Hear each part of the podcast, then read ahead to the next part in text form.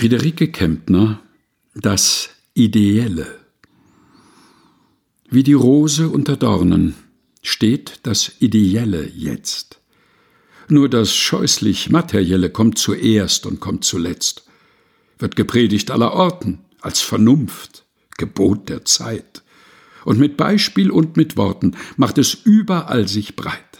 Aber wie die Röslein blühen, ungetrübt und ewig rein, trotz der Dünste, die da ziehen, bleibet alle Schönheit sein.